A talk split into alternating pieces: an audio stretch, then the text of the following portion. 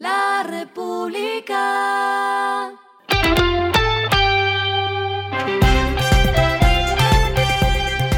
Al final de la jornada, esto es lo que debes saber sobre el comportamiento de los negocios, las finanzas y la economía. Las movidas de hoy fueron.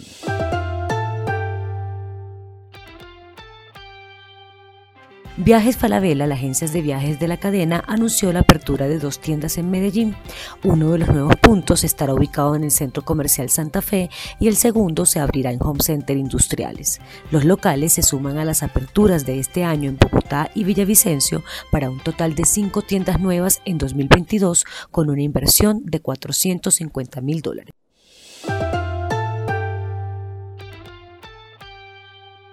ISA y Rockstar lanzan un programa de aceleración de startups de energías en Latinoamérica.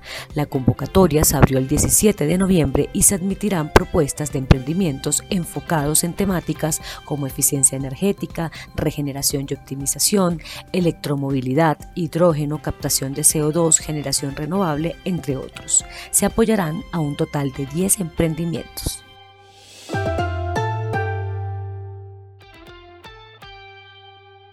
Cemex Colombia batió récords en el número de ventas de concreto sostenible. La compañía indicó que ha entregado un millón de metros cúbicos en dos años desde que lanzó al mercado su producto denominado Pertua, reducido en emisiones de CO2. Lo que está pasando con su dinero.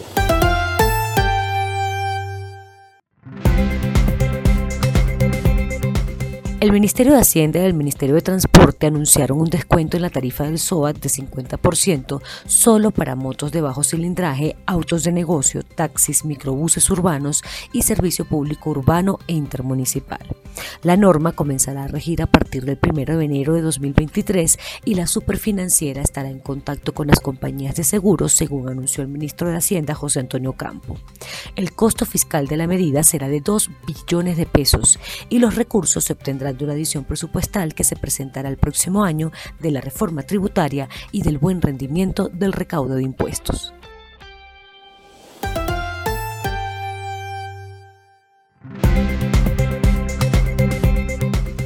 Los indicadores que debe tener en cuenta. El dólar cerró en 4.914,34 pesos, bajó 44,08 pesos. El euro cerró en 5.048,99 pesos, bajó 31,40 pesos. El petróleo se cotizó en 81,03 dólares el barril. La carga de café se vende a 1.975.000 pesos y en la bolsa se cotiza a 2,09 dólares. Lo clave en el día.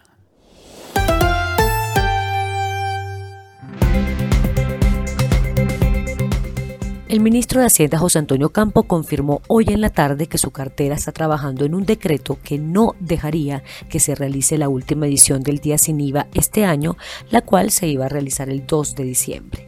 Por el lado de recaudo, la razón sería evidente para cancelarlo, pues según el Ministerio de Hacienda son 224 mil millones de pesos el costo fiscal que tendría este día y eso es mayor al de la última jornada realizada el año pasado, que fue en diciembre de 2021. A esta hora en el mundo. La tormenta por el colapso de FTX pone a la plataforma Genesis en riesgo de quiebra. Genesis ha pasado los últimos días buscando al menos mil millones de dólares en capital fresco y eso incluyó conversaciones sobre una posible inversión del exchange de criptomonedas Binance, dijeron, pero hasta el momento la financiación no se ha materializado. Y el respiro económico tiene que ver con este dato. La República. La novela llegó a su fin. Cristiano Ronaldo, que debuta el jueves en el Mundial, y el Manchester United separan nuevamente sus caminos. Esta vez parece que será de manera definitiva. Luego de las críticas del portugués al equipo y a su entrenador, se informó porque por mutuo acuerdo el Manchester United finaliza el contrato del jugador. República.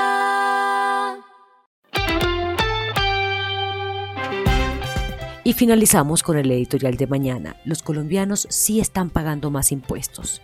Un mes antes de terminar el año, el recaudo ha logrado superar 100% de la meta para 12 meses, desmitificando la idea de que en Colombia hay bajo recaudo. Ojalá sea el comienzo del cambio. Esto fue Regresando a casa con Vanessa Pérez.